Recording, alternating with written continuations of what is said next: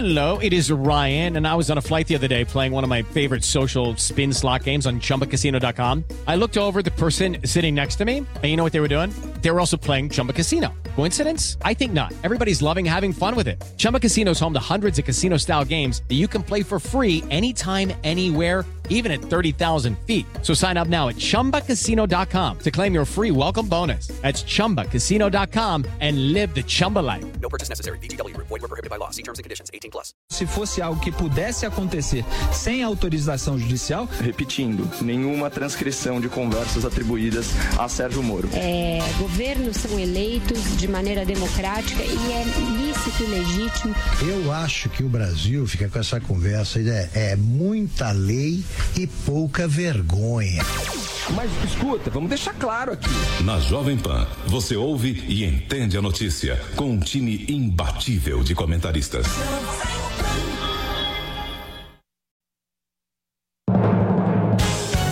Emissoras brasileiras da Rádio Pan-Americana. Jovem Pan São Paulo, AM ZYK 521, 620 kHz, FM 100,9 MHz. Jovem Pan News Brasília, ZYH 709, 750 kHz. Jovem Pan News São José do Rio Preto, ZYK 664, 900 kHz.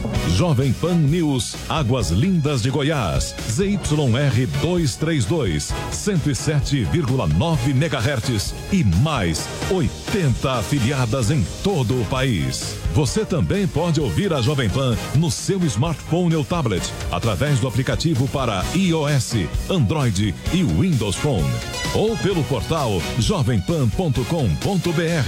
Jovem Pan, a rádio do Brasil. Pra cima deles, entrevistas, informação de bastidores. O time de comentaristas da Jovem Pan reunido para analisar os fatos da semana. Pra cima deles.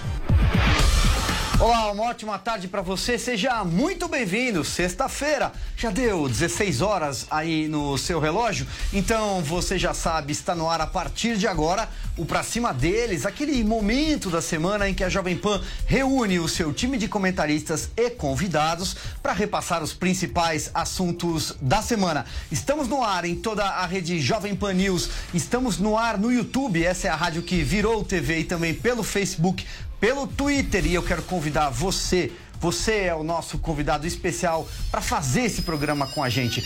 Vamos subir a hashtag pra cima deles? Pra cima deles.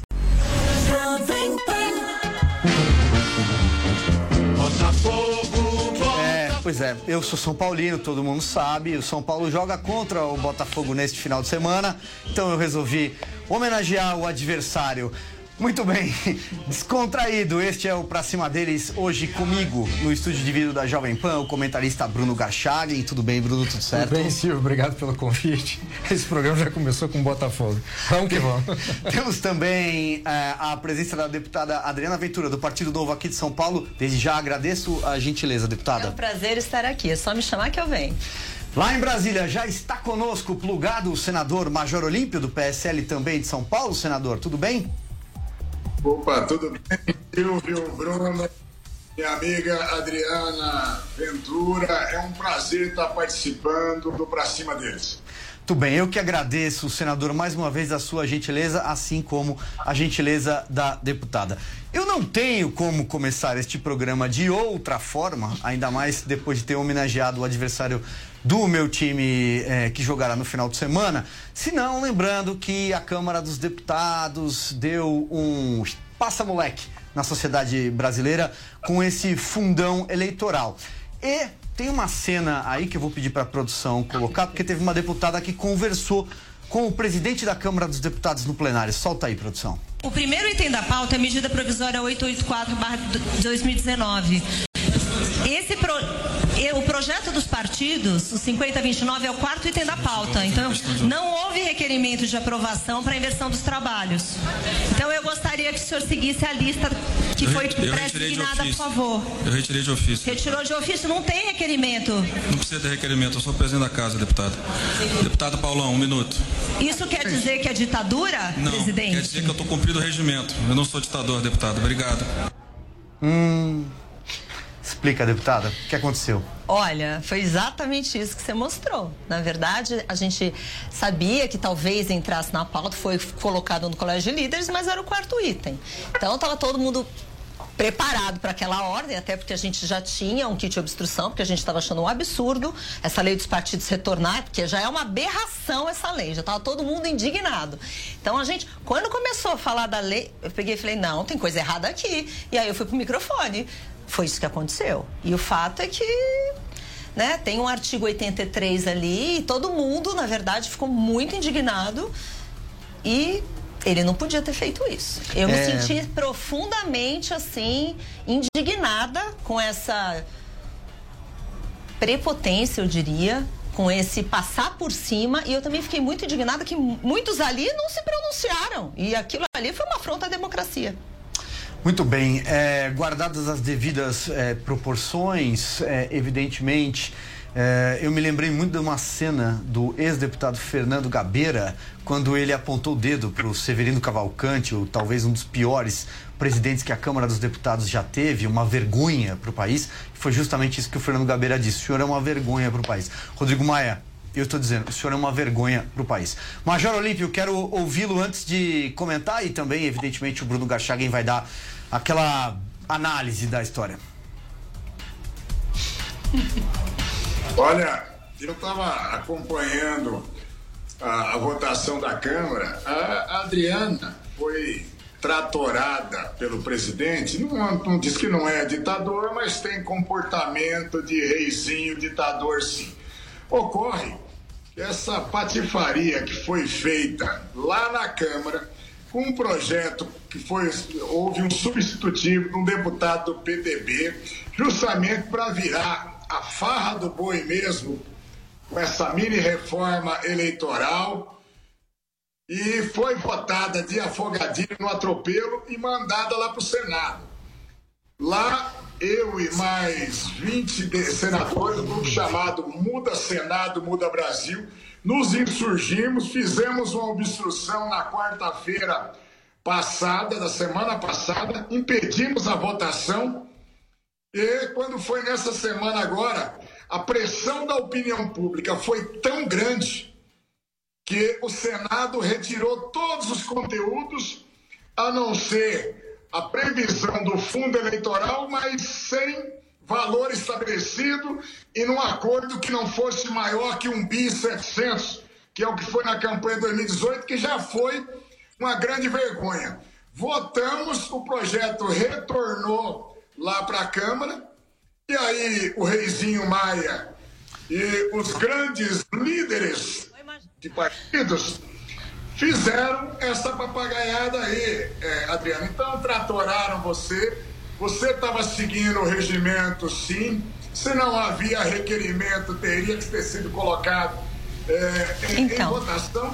Mas já tinha esse acordaço aí para tirar só três itens e achar que enganaram a população. Então, Major, mas tem uma questão aqui que eu queria, até porque a gente está batendo esse, essa, fazendo essa conversa, a gente vive uma ditadura de poucos, não é? Então a gente falou do, eu falei da ditadura, mas lá tem vários ditadores e eles definem qual que é o destino da nação, o que vai ser votado e como vai ser votado, e eles têm um número de deputados. Eu estou falando exatamente de alguns líderes de alguns partidos. Isso é uma coisa que revolta muito, porque a gente fica nesse jogo pouco podendo fazer. E o que eu fico indignada é que os deputados que foram eleitos por milhões de pessoas, muitas vezes se submetem a tudo isso justamente por causa desse fundo eleitoral. Porque a resposta que eu já ouvi várias vezes lá, fala assim: ah, eu tenho que votar de acordo com a orientação do meu líder, porque senão não me dão dinheiro para fundo eleitoral. Então, quer dizer, é uma vergonha absoluta. Eu fico perguntando: cadê esses deputados? Onde está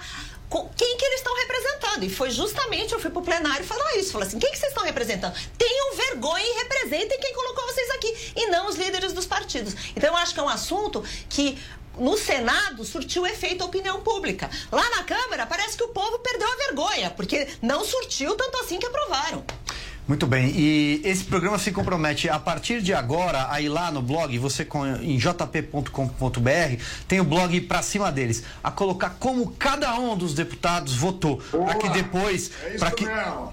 Diga, Major, tô te ouvindo. Olha, é isso mesmo. Eu queria dizer, a, a Ana, você já vai usar a força da Jovem Pan põe como votou cada senador e cada deputado é nesse projeto porque é importante as pessoas saberem. A, a Adriana, que era uma comunicadora e transmitia para a população diretamente os anseios da população, ela deve estar tá estranhando nesse momento, porque ela diz a verdade e cobra a verdade. Na campanha, a maioria dos candidatos diz que vai se comprometer a defender a população mas depois, Adriana, com essa história de ficar, olha, eu tenho que seguir a orientação do meu partido. Então, meu partido quer o capim, o arame, a bufunfa, a grana de fundo, eleitoral, essa pilantragem que já foi em 2018 um bi 750, e que se não é, é o corre que vocês já fizeram na Câmara, e você e o Novo participaram efetivamente disso, era para ser 3.750. Então a população tem que saber, viu? Olha, orçamento da Segurança Pública e Justiça que está previsto por enquanto é só 3 bi para o país. E o que estavam querendo fazer, principalmente os grandes líderes partidários, era 3 bi 750 de fundão para financiar a cabo eleitoral, Sim. Santinho, é isso. Baixa é isso, então, senador. 3 bi para a segurança do país. 3,750 para os partidos. Então, parabéns aí, viu, Silvio? Coloca mesmo aí no blog da Jovem Pan, deixa tá. mostrar como cada um votou. E cada cidadão que pode ter sido enganado Duvido que, que alguém se enganou com a Adriana. Tá, tá. Isso aí já tá, já, tá, já tá combinado aqui, ao vivo, senador. Me comprometo a publicar como votou cada deputado e cada senador em relação a isso. E agora, daqui a pouco eu, eu volto com o senhor e também com a Adriana, porque agora é a hora daquela opinião mais refinada. Vamos lá, Bruno Garchag, por favor. Depois das sapatadas que eu dei no Rodrigo Maia, agora é a hora da classe. Pô, eu tava louco pra dar umas sapatadas aqui. Você já, ah, então seja você já me enquadrou numa. Olha, é, aconteceram tantas coisas essa semana que, que tá terminando hoje, pelo menos a semana dos dias úteis, que é difícil até escolher o que comentar. E essa história da, da dessa mini reforma eleitoral, Silvio, foi uma excrescência absoluta. É, o Senado, de uma forma um tanto é, inteligente do ponto de vista político, mas malandra ao mesmo tempo, voltou a bola para a Câmara para não querer se comprometer. E, e agora, e aí a Câmara faz aquele. A Câmara to, toda não, mas os deputados, a maioria dos deputados que efetivamente votou é, para esse projeto, essa excrescência. A gente comentava no Jornal da Manhã e também nos Pingos nos Is a respeito do, do jabutis que foram colocados, né?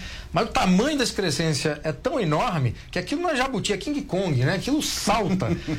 o, o, projeto salta a olhos vistos. É, é absurdo. É a possibilidade de usar fundo eleitoral para poder é, monetizar, é, impulsionar rede social, pagar advogado comprar acima imóvel. do limite. Comprar, comprar... imóvel. Dizer, isso, isso tudo é inacreditável. Parece que a gente está na, naquela, na, naquela novela do Machado de Assis, o alienista, né? Você tem lá o, o, o, alienista que resolve internar a cidade inteira e depois ele próprio se interna. Eu espero que isso aconteça na vida real também. Mas, de qualquer forma, é escandaloso o que aconteceu. E agora eu queria perguntar, deputado, o seguinte.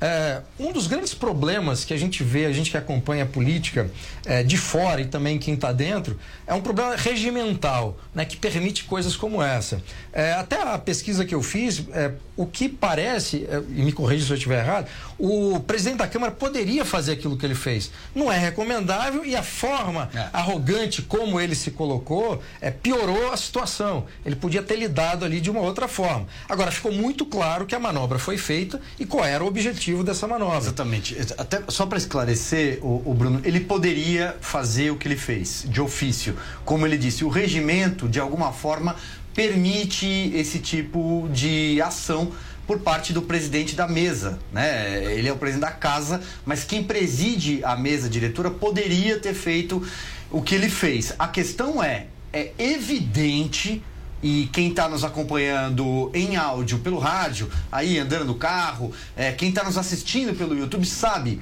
que ele não fez isso sozinho. Havia um acordão enorme e isso envolve grandes partidos da casa. E aí eu devolvo a palavra para a deputada, até te interrompendo, Bruno, não, mas imagina, apenas para esclarecer para quem nos acompanha, é, para também não dar a impressão de que, olha, ele nunca poderia ter feito isso. Não, poderia. Quem preside a mesa pode, de fato. Ato de ofício está no regimento. A questão é, não, não fez sozinho.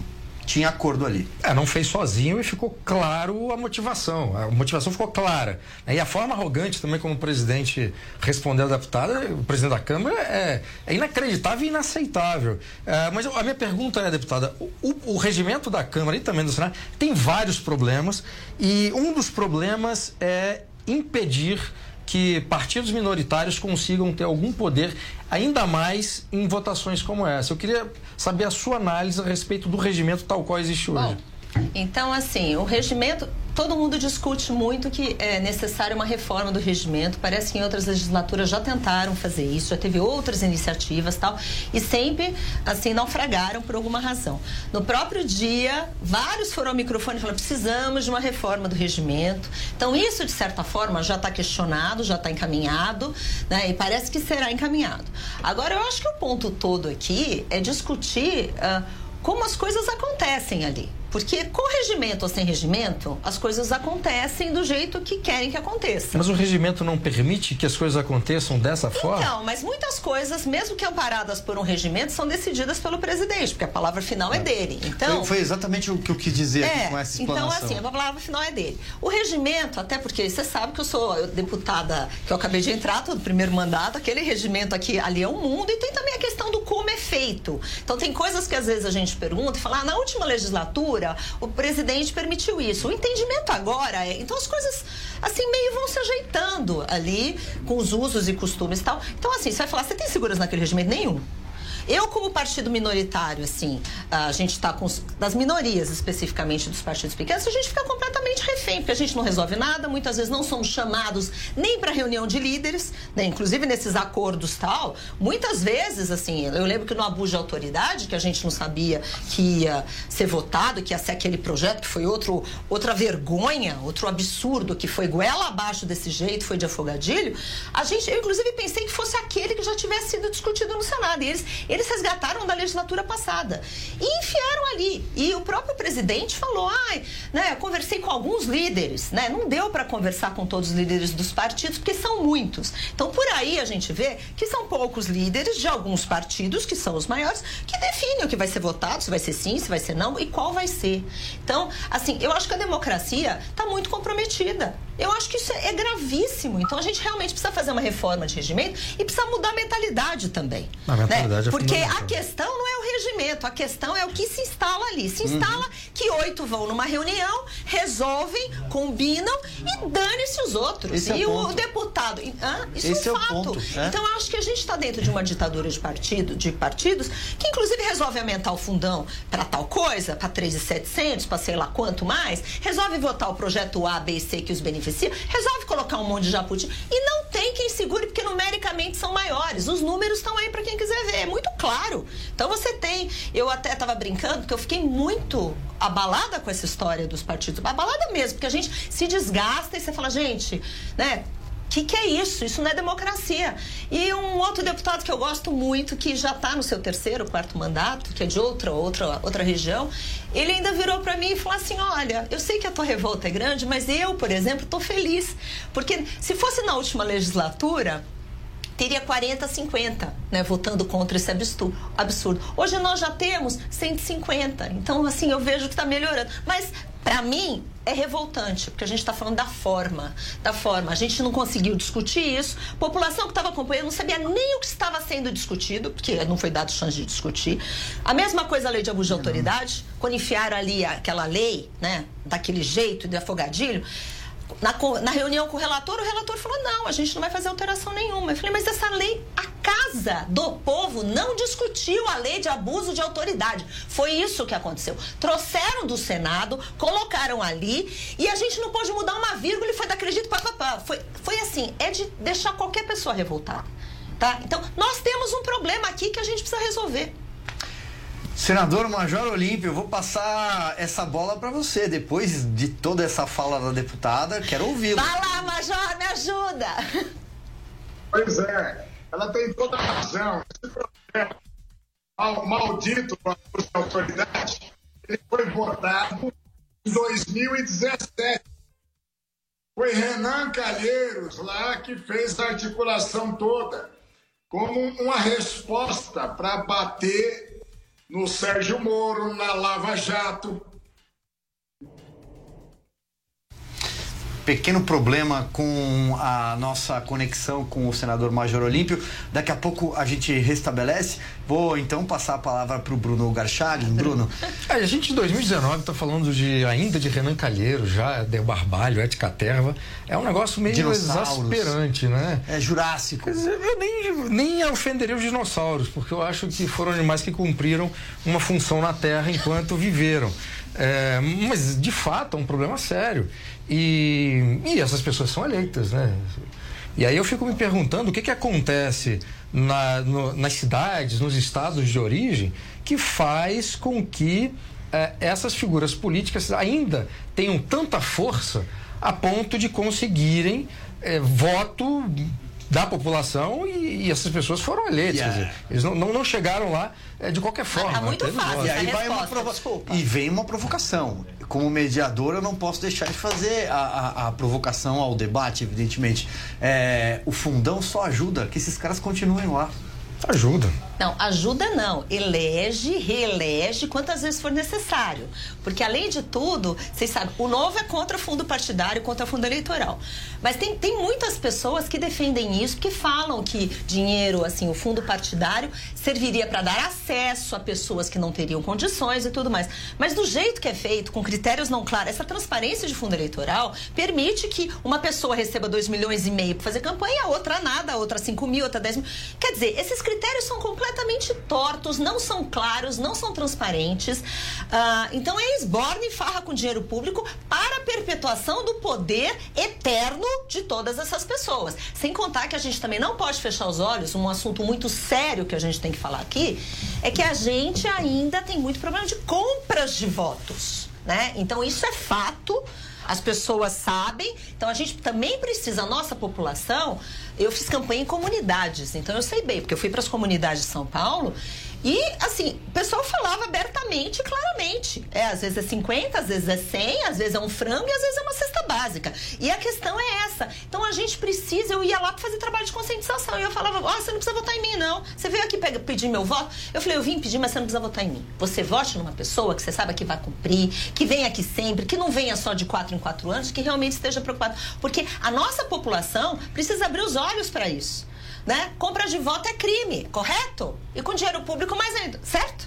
É, é tem, tem, uma coisa também de, do uso de candidatos laranja para poder fazer essa coisa da divisão de, de do dinheiro, né, para fundo eleitoral. Então, contrata-se, arruma-se os candidatos, simula que esses candidatos efetivamente vão disputar e esses, esses candidatos é, é, repassam esse dinheiro. Agora, no caso desses políticos que ainda continuam aí conseguindo votos, é, é interessante olhar para as regiões onde eles são eleitos, porque geralmente esses candidatos, é, esses políticos eleitos, é, é, são oriundos de regiões muito pobres, com alto índice de violência. com uma miséria extraordinária. E tudo isso acaba contribuindo para que a, o, o, o, tipo de discurso populista é, é, que eles fazem, ainda fazem, é, permite com que eles ainda conquistem votos. E é um negócio muito cruel, porque é interessante para esse tipo de político que essas regiões, regiões continuem pobres, continuem com altos índices de violência, porque se essa região, se esse estado, se esse município é, que elege esse tipo de candidato melhorar economicamente, os índices de violência, eles não, não vão ter mais votos. Então é interessante manter essas regiões, esses estados, num pior quadro possível, porque só assim esse tipo de político consegue se eleger e se reeleger. Exatamente. É, senador Major Olímpio, de volta conosco, devolvo a palavra para o senhor. Olha, em primeiro lugar, nós estamos falando do abuso de autoridade. Esse projeto foi votado pelo Senado, mas foi aquele Senado de 2017. Foi um projeto encabeçado por Renan Calheiros e Roberto Requião, como uma vingança contra a Lava Jato, contra Sérgio Moro, procuradores, policiais, auditores da Receita. Aquele Senado que a população rejeitou, 85% dos que participaram da reeleição, a população disse não, fora. Agora pegar esse projeto na Câmara e numa verdadeira tratorada, aí foi tratorada regimental mesmo, porque não se deixou nem discutir, nem se ter verificação nominal de votação, porque se cada deputado botasse a digital ali, o resultado seria diferente. Bolsonaro vetou 19 artigos com 36 itens, mas em mais de 110 itens. Eu e mais 32 senadores fizemos um manifesto para o Sérgio Moro e para o Bolsonaro dizendo: veta tudo que é uma grande porcaria. Ele vetou 19 itens, agora vai começar pelo Senado e nós vamos sustentar a manutenção desses vetos. Com relação a esse fundão da vergonha, que eu tenho até um projeto que acaba com o fundo eleitoral de vez, isso da compra de votos, essa formação possível de caixa 2 com dinheiro público. E eu quero dizer, gente, que uma coisa é o Fundo Especial de Financiamento, que é o fundão da vergonha que já foi na campanha passada 1 bi 750. Mas ainda tem a grana do fundo partidário, que deu 900 milhões de reais, para o ano que vem vai passar de 1 bi. Então é bom que a população saiba que, bora, vamos comprar imóvel para os partidos, você pode comprar até aeronave, você pode, você pode pagar advogado e contador, olha, legítimo, mas se o cara tivesse se defendendo de uma acusação de corrupção, ele vai pagar defesa com dinheiro do imposto público. Então, isso é uma verdadeira vergonha mesmo. Os partidos estavam desesperados porque tem que, o presidente tem que sancionar essa lei até dia 4 de outubro, senão não vale para o ano que vem pelo princípio da anualidade, um ano antes da eleição. E agora eu sou um dos que está falando. O presidente Bolsonaro veta tudo isso aí. Ele vai ter dificuldade política com isso, senão o Maia e seus blue caps, Davi Alcolumbre, Alcolumbre e seus blue caps, vão partir de pau para cima do governo Bolsonaro. Então ele vai, vai ter que entrar a coisa. Mas o ideal era vetar tudo. O conteúdo é muito ruim. Você vai eu, vou, eu, eu, eu, preciso fazer agora na sequência, mas eu tô rindo, Major, desculpa. Mas vou pedir até pra nossa produção preparar ali a música aqui dos Blue Caps. É, eu preciso fazer uma janela comercial, mas antes eu quero dar uma espiadinha quem tá fazendo esse programa com a gente pelo Twitter, subindo a tag pra cima deles. O Antônio tá dizendo três convidados de respeito, como sempre. Muito obrigado, Antônio. A Solane Simone está dizendo, eu adoro, Silvio, o Bruno com seus comentários e análises sensatas. Não vou perder. Bruno também gostou. É, Gostei, claro. Major Olímpio, vai, já vi que vou bater palmas até cansar, olha lá. Eleitor, eleitora na vitória do Major Olímpio. Sensacional, pena que não vou acompanhar ao vivo, pois estou viajando, mas olha só, Lucas, a gente fica on demand para você acompanhar na hora que você quiser. www.jp.com.br, no nosso canal no YouTube, em Jovem Pan News, www.youtube.com barra Jovem Pan News e também, uma novidade, em podcasts, também você também pode ouvir na hora em que você quiser. Tem mais produção? Solta aí. Uh, a Tânia tá dizendo, o Silvio Navarro, semana cheia, pautas quentes, já estou no aguardo. Estamos ao vivo, é isso aí. Pra cima deles, hoje, direto do, do Porto, Portugal, amei. Sensacional, e você, abraço São Paulo, é. Aliás, sou São Paulino. São Paulo vai enfrentar o Botafogo no final de semana.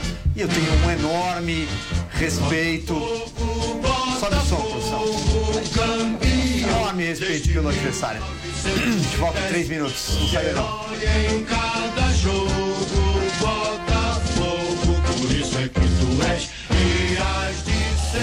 Pra cima deles. Pra cima deles. Jovem Pan.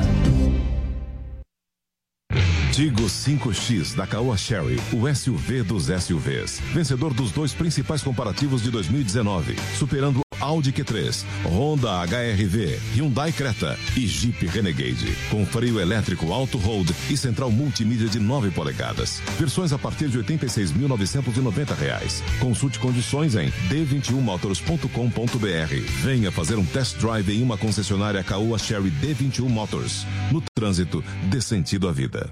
Arquibancada JP. Futebol e bom humor em um só programa pra você. Acesse jp.com.br barra arquibancada JP. Jovem Pan News. Entre janeiro e agosto deste ano, o estado de São Paulo registrou mais de 94 mil acidentes de trânsito, com pelo menos um ferido. Foram cerca de 16 ocorrências por hora nas vias municipais e rodovias. A média é de uma morte a cada 27 acidentes. O balanço vem de um novo banco de dados do Infociga, divulgado nesta quinta-feira pelo governo do estado. A plataforma que antes só registrava o número de mortes, agora também contabiliza o número de acidentes não fatais.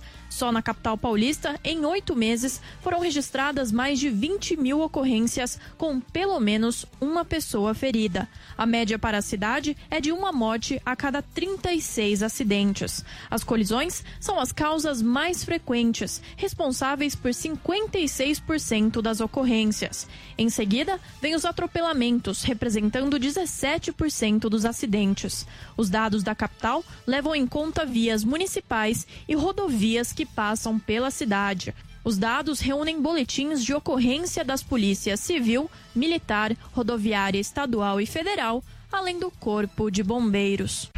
A Jovem Pan está com você em todos os lugares e em todos os momentos. De manhã, informação e opinião na medida para começar o dia do jeito certo. Bom dia, ouvinte da Jovem Pan. A partir de agora, manchetes do Jornal da Manhã.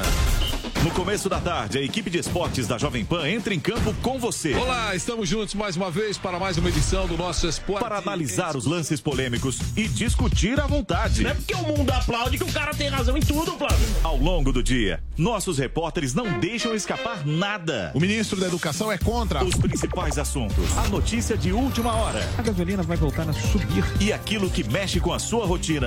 As fortes chuvas que atingiram Tudo passa pelo microfone da Jovem Pan. Viu só?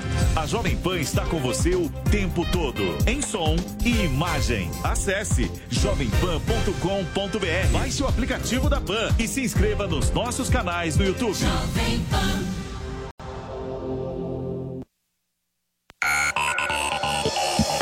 Cima deles. Pra cima deles. Jovem Pan.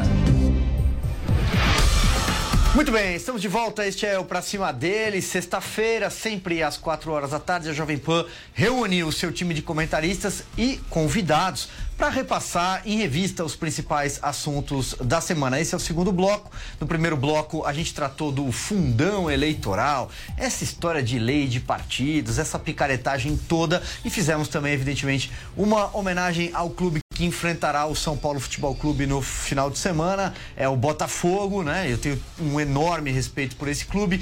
Hoje comigo o Bruno Gachagin, comentarista da Jovem Pan, também a deputada Adriana Ventura do Partido Novo. Em Brasília está conectado, plugado pelo Conosco em imagens o senador Major Olímpio.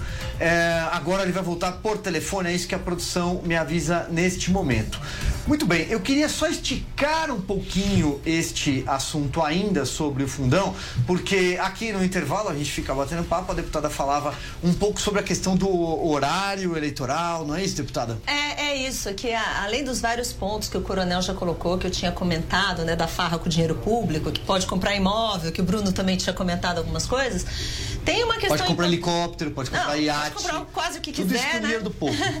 Mas o do fundo partidário, o que que acontece? Tem um ponto aqui que é a propaganda de TV, né? Porque quando foi criado o fundo eleitoral, justificaram que assim, aquele valor seria mais ou menos compensado com a o- os impostos que as emissoras de TV deixavam de pagar. Então, com esse retorno, o que está acontecendo?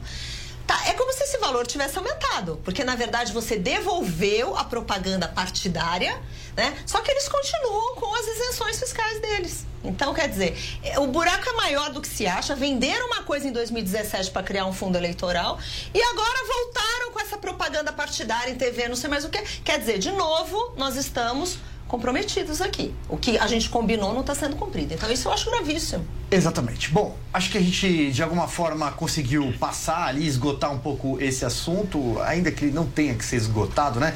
Veta tudo o presidente Bolsonaro. Ah, Major Olímpio, agora conosco pelo telefone, eu queria fazer uma pergunta, porque ah, as principais publicações, eh, os veículos de imprensa, eh, imprensa escrita, né, os jornais e também revistas, a revista Veja, por exemplo, citam que há uma enorme crise dentro do bolsonarismo e envolvendo o PSL, o Partido do Senhor. Eu queria ouvir o, que é que está acontecendo e aproveitar e emendar uma pergunta. Será que o pivô de toda essa crise é o senador Flávio Bolsonaro, que lhe faz companhia na bancada aí na casa? Bom, eu não vejo essa, essa crise eh, no bolsonarismo para dizer, né? O PSL era um partido eh, que praticamente tendia à extinção até a vinda do Jair Bolsonaro, por consequência, vários de nós o acompanhou. Então, como. E a maioria de nós eh, não tivemos eh, sequer contato ou eh, militância política ou partidária juntos. Então, foi, foi um grande catadão no país todo, pessoas que foram para o partido, elegeu 52 parlamentares, hoje tem 54, 52 deputados, que as pessoas nem se conheciam. Num partido eh, comum, as pessoas começam ali eh, militante, ativista, depois é vereador, é deputado. O PSL já nasceu eh, gigantesco, esse renascimento dele, e não houve tempo sequer ainda de fazer cursos de formação partidária, de conhecimento de organização, até de coisas básicas, como do conhecimento eh, do estatuto, dos princípios partidários. Aí dá essas cabeçadas que são normais. Partido tem isso mesmo, é que é o partido do presidente e acaba tendo maior visibilidade. Por isso até que chama partido, não chamava tudo junto. Mas o pau quebra em qualquer partido e quebra também no, eh, no PSL. Eu não vejo como um crise, uma crise do partido ou do bolsonarismo o fato que eh, eh, todo mundo é sabedor que se passou eh, no Senado. Eu, a senadora Soraya e a senadora Selma, por consciência, obrigação, eh, entendemos de assinar a CPI Lava Togas, que é para apurar a conduta do Supremo Tribunal Federal dos Tribunais Superiores. O Flávio eh, tem um outro pensamento, estava defendendo o oposto, mas teve discussões por telefone com, com as duas senadoras e comigo. É, comigo, da, da, da Ama de Valência, eu consigo ser mais mal educado sempre. Mas com as duas senadoras fico extremamente desagradável ao ponto da senadora Selma ter dito eu não quero mais convivência e saiu do partido na quarta-feira, lamentavelmente para o PSL. Ela foi para o Podemos. E eu e a Soraya, eu tinha até pensado em sair do partido, mas eu e a Soraya decidimos. Falamos, não, de jeito nenhum, nós estamos certos. Nós estamos com os princípios do partido, nós estamos alinhados com o princípio maior que elegeu o presidente da República, Jair Bolsonaro, que é o combate à corrupção. E nós não vamos sair dessa linha coisa nenhuma. Se tiver que sair, que saia ele. Então, não se trata de, um, de uma crise do partido como um todo.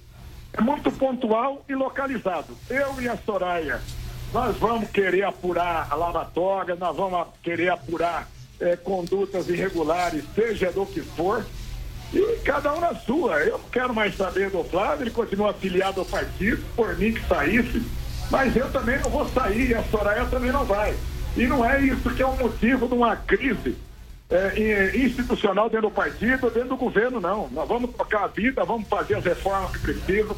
Nós estamos aí por votar a reforma previdenciária, o primeiro turno já, já na terça-feira, o segundo turno até dia 10 de outubro. Nós estamos com eh, discutindo já no Senado, com o relatório do Roberto Costa, a reforma tributária. Nós não vamos ficar é, fazendo rame-rame nem mimimi, não. E comigo é muito direto. Quando eu não gosto, eu digo, se gostar do que ouviu, se não, dane-se. Eu não estou aí para discutir dinastia. É, para mim é senador igual a mim, não quero saber se é filho de presidente ou não. Para mim é filiado ao partido, eu discuto, eu respeito, mas quero ser respeitado. Também é a posição da senadora Soraya e é assim que nós vamos tocar a vida. Quero, quero aproveitar para parabenizá-lo pelo que o senhor acabou de falar. O Bruno Garchagen segue comigo. Vamos lá. É, antes de fazer uma pergunta para o senador, é, explicar a história que aconteceu em janeiro de 2018 é, e pegando uma parte da, da resposta do, do Major Olímpico, que foi o seguinte. É, havia um acordo entre o Luciano Bivar, presidente da sigla do PSL, com o próprio filho Sérgio Bivar. O PSL, é, o, que o Major falou que o PSL estava caminhando para extinção. Não era isso que estava acontecendo. Antes do, do então candidato Jair Bolsonaro entrar no PSL, o PSL estava sendo ocupado por um grupo de libertários é, do, do, do, Grupo Livres, que estava direcionando o partido para essa linha mais libertária. E havia um acordo interno entre pai e filho para que o partido fizesse uma transição o Luciano Bivar ficaria na presidência durante um tempo, mas o Livres, eh, o, o PSL, se tornaria um partido com uma identidade ideológica libertária. Era isso que estava sendo construído até o Luciano Bivar é, trair o próprio filho, fazer um acordo com o Jair Bolsonaro e o partido foi ocupado pelo Jair Bolsonaro, pelos seus filhos e por toda uma, digamos assim, miríade de candidatos é, sem identidade ideológica definida, mas que tinham em comum uma, uma, uma admiração, uma aliança e uma vontade de eleger o Bolsonaro e se eleger com, alguma, com, com, algumas pautas que o Jair Bolsonaro defendia, como combate à corrupção, segurança pública e algumas outras. E, e aí o PSL, quando o, o presidente Bolsonaro, então candidato, entrou no PSL, o partido passa a ter uma identidade um tanto difusa, ou seja, não tem identidade, é, e como o Major falou, o partido entrou muita gente no partido e aquilo virou uma coisa sem uma, um perfil definido, do ponto de vista ideológico, né? Eu acho que o que está acontecendo agora é que está havendo alguns ajustes é, nesse sentido de dar uma cara ideológica, só que no meio desses ajustes aconteceram coisas como essa, esse conflito, esse embate entre o Flávio Bolsonaro e alguns senadores, a começar pelo, pelo Major Olímpio e alguns deputados. Então a conduta do Flávio Bolsonaro tem provocado problemas no Rio de Janeiro. É, teve essa, esse, essa, essa. Wilson Witzel, né? Exatamente. A, o governador. O, o, o, a ordem né, do Flávio Bolsonaro para que os deputados é, do PSL é, que faziam ali parte de, da base de apoio do governador Witzel abandonasse, inclusive, os cargos. Então, toda essa confusão está acontecendo nesse momento. E o dado novo é que o Major Olímpio, que estava com uma tendência, declarou aqui na Jovem Pan algumas vezes, de sair do partido, em razão de todo esse episódio, decidiu manter posição, ficar no partido e, de alguma forma, influenciar o partido. E eu queria perguntar para o senador o seguinte: senador, como é que fica a história do partido agora com a sua decisão de permanecer no partido e com toda essa confusão interna?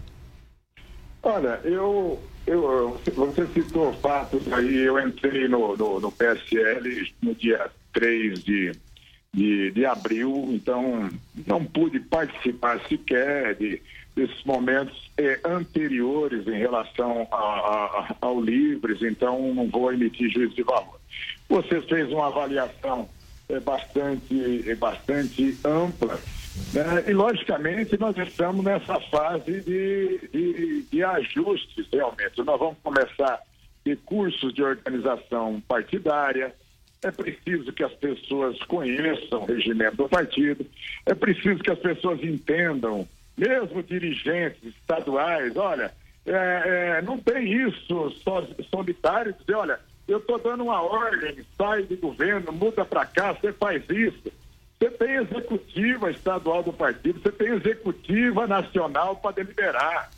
Esse negócio tem um pouco mais de responsabilidade, de amplitude nas decisões a serem tomadas. Não tem essa história. Isso aqui é meu, eu quero assim. Você tem que, você tem que distribuir responsabilidades, também tem que ter a, a, o processo democrático disso. Eu resolvi, eu quero ajudar na construção do, do, do, do PSL, a Soraya também. Né? E aquele negócio, eu não estou ali é, por favor é, de ninguém. Eu sou extremamente agradecido ao Jair Bolsonaro no convite que me fez, a oportunidade. Logicamente, é, eu acabei me elegendo, impulsionado por ele, pela bandeira dele, mas dentro do partido eu quero ser respeitado como, primeiro, filiado ao partido. No segundo momento, aí eu devo à população do estado de São Paulo 9 milhões e 39 mil votos para eu ser é, senador. E ninguém vai botar o dedo na minha cara para dizer não faz isso porque eu não quero. Se me convencer que é o que é certo fazer, eu me resigno. Tantas vezes a gente está errado na vida e você pede desculpa e diz, olha, realmente eu estou equivocado, é, eu estava avaliando mal, não é o juízo de valor correto, eu vou me resignar, eu vou rever minha posição. Isso é possível. Agora, é, isso de dizer no tranco vai ser assim porque eu quero, não vai ser coisa nenhuma. E eu tenho. Oi. É muito bom ouvir você falar assim, você firmar essa posição. Eu acho que teus eleitores devem estar muito felizes com você. Devem estar pensando, votei certo, mantenho os meus valores, os meus princípios e uma coisa bacana que eu, assim, realmente você falou claramente que você é agradecido, mas você não negocia os seus valores. Isso eu acho que assim é muito bom. Parabéns. Eu, eu te agradeço, mas é, é mais do que uma verdade. Muitas vezes eu sofro de, de sincericídio, que eu estou dizendo agora. Eu também, viu? Eu também sou acusada disso, pois é. Major. É.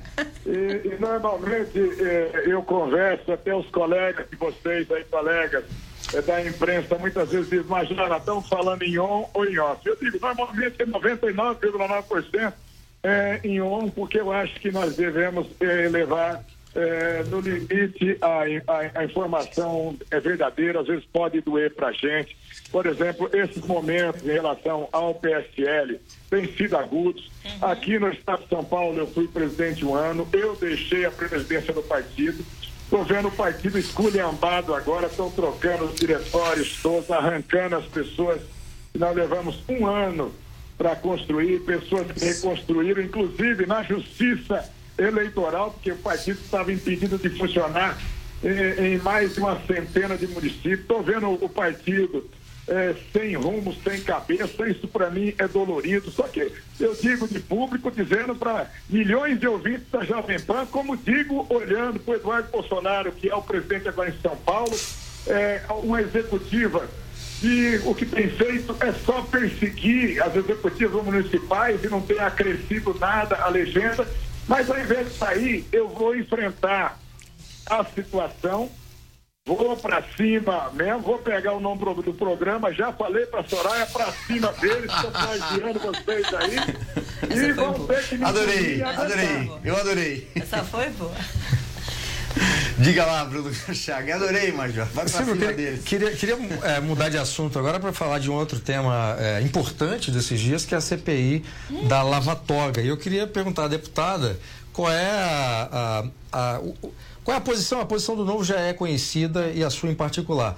Mas eu queria que você fizesse a sua análise do que está acontecendo, por que, que é importante ter essa CPI e por qual razão você acha que tem uma parcela ali de deputados e senadores contrária à CPI? Olha, é, na verdade, eu inclusive faço parte, junto com o senador Alessandro Vieira, né, que é Uhum. o autor da CPI da Lava Toga, da diretoria da Frente contra a Corrupção. Então, ele, assim, lá tem várias pessoas que são bem emblemáticas nesse combate, né?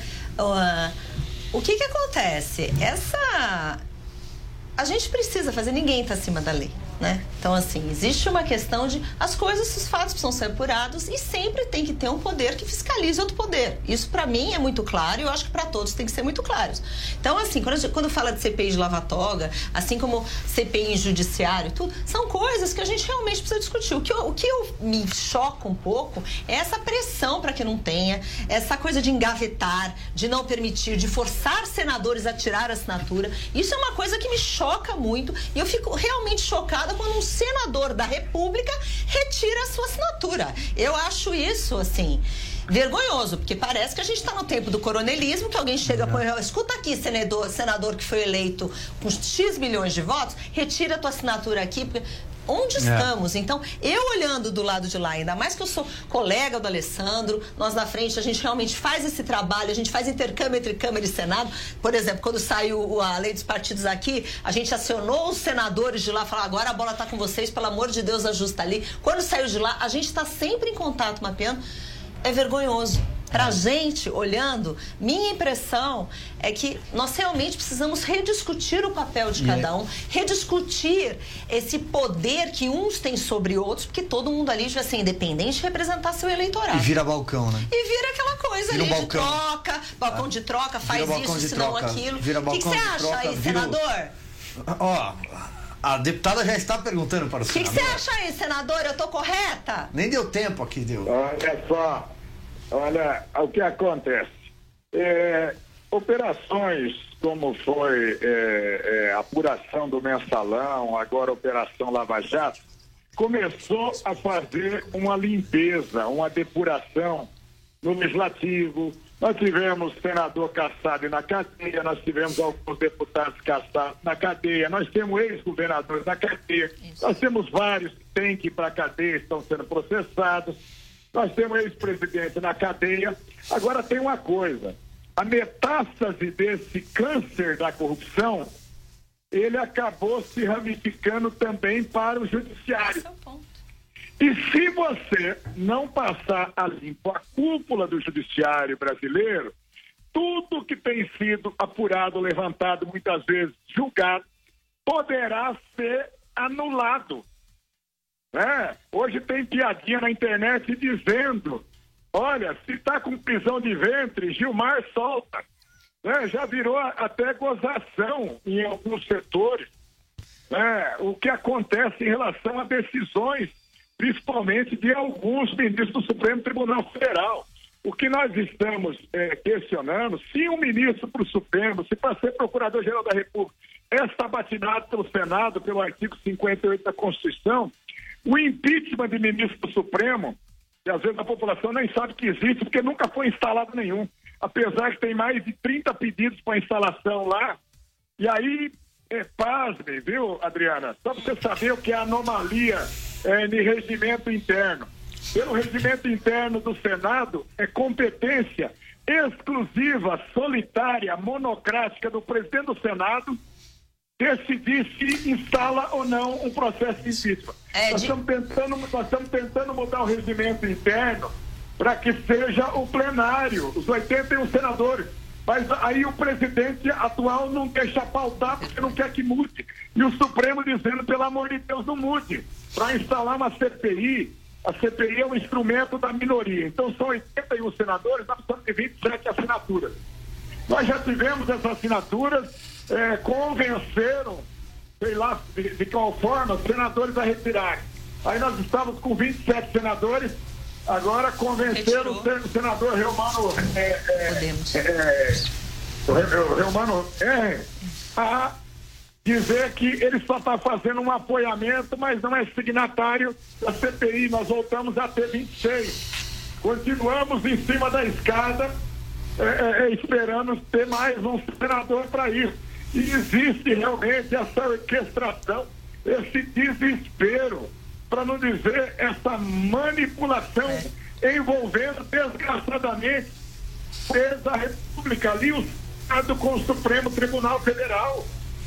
Sabe aquela coisa que diz, né? Em briga de saci não vale dar pernada. Você só tem uma no chão, não vem me passar o pé. Isso é horrível para a população, meu Deus do céu. É Se- senador, senador Major Olímpio, o senhor está inspiradíssimo hoje. Eu vou fazer aqui uma coletânea depois de todas essas frases, que, aliás, aproveito para elogiá-lo. Espero, de verdade, e esse programa espera, que essa 27 ou até mais assinatura apareça na próxima semana. Aliás, em se tratando de Davi Alcolumbre, que o senhor dizia agora, é, é uma tristeza pensar que o país subiu a tag Renan não, é, enquanto o Davi Alcolumbre estava lá cinco, seis horas sentado naquela cadeira. O Brasil assistiu aquela cena do o primeiro furto transmitido ao vivo né, pela TV Senado, quando a Cátia Abreu, quando a Cátia Abreu roubou, roubou aquela pasta. É, o país apoiou o Davi Alcolumbre. É uma pena que agora ele tenha se tornado um Rodrigo Maia. Eu quero passar a bola aqui pro Bruno, porque o Bruno foi muito feliz ontem eh, no comentário nos Pingos nos Is, em que ele falava sobre a tensão entre os poderes. E o quão saudável às vezes é ter esta tensão entre os poderes. Não alta tensão, mas sim o quanto é importante para a democracia que a praça dos três poderes, que os pilares permaneçam intactos. É, se for alta tensão, frita todo mundo, né, Silvio? Mas essa, essa tensão ela é fundamental. Assim, é, tá acontecendo muita coisa ruim, isso impede até que a gente consiga identificar as coisas boas. A gente tá- o Brasil está passando por um momento histórico que já vem de alguns anos, muito importante e muito benéfico, tanto do ponto de vista da maturidade política da população, quanto do desenvolvimento e aprimoramento das instituições. Isso é uma coisa que a gente não consegue ver, enfim, porque nós é, temos uma, uma, uma coisa muito portuguesa, uma herança que a gente tem de achar que está tudo ruim no presente e que o passado de alguma forma trazer alguma coisa boa. Né? Tem uma frase maravilhosa do Essa de Queiroz que ele dizia que o brasileiro é o português inchado pelo calor. Ou seja, tudo aquilo que o português tem pequeno, a gente tem em demasia. E, E, o essa de Queiroz, se me permite, também dizia: políticos e fraldas eh, existem para serem substituídos, e normalmente pelo mesmo motivo. pois é, do Major. Tá aí, ele, ele tá, tá inspiradíssimo, Tá senador, hoje. Mas é isso, assim, uma da- das, das coisas positivas desse momento, Silvio, é justamente é, essa tensão entre poderes.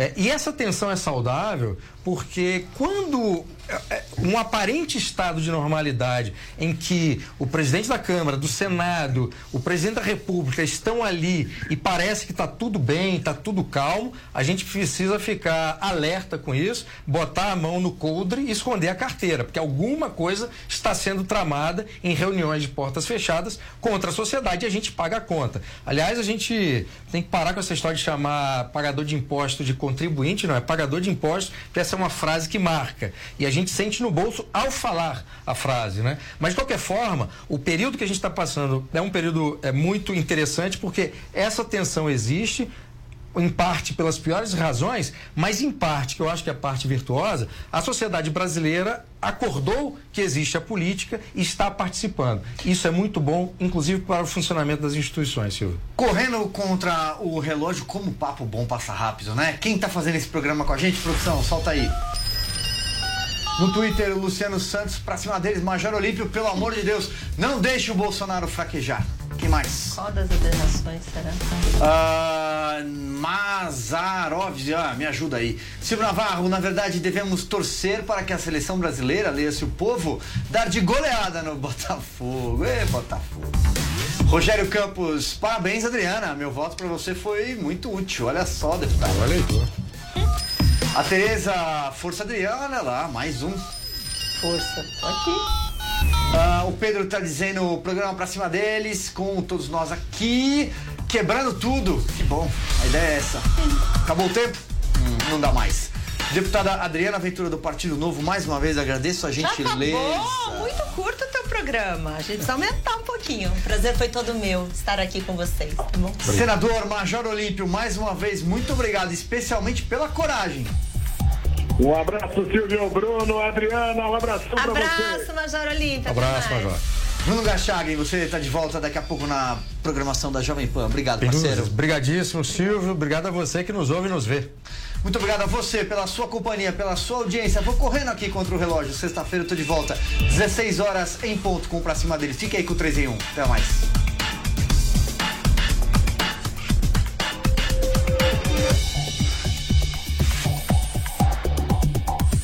Você pode ser avisado todas as vezes em que o seu jornal ou programa favorito da Jovem Pan começar a ser transmitido pelo YouTube. É muito fácil. Basta pesquisar pelo canal Jovem Pan News na barra de buscas do YouTube. Entre na página e clique no botão Inscrever-se no canto superior direito. Na sequência, clique no ícone do sininho. Pronto! Você vai ser avisado toda vez que uma nova transmissão começar e vai ficar ainda mais perto da Jovem Pan.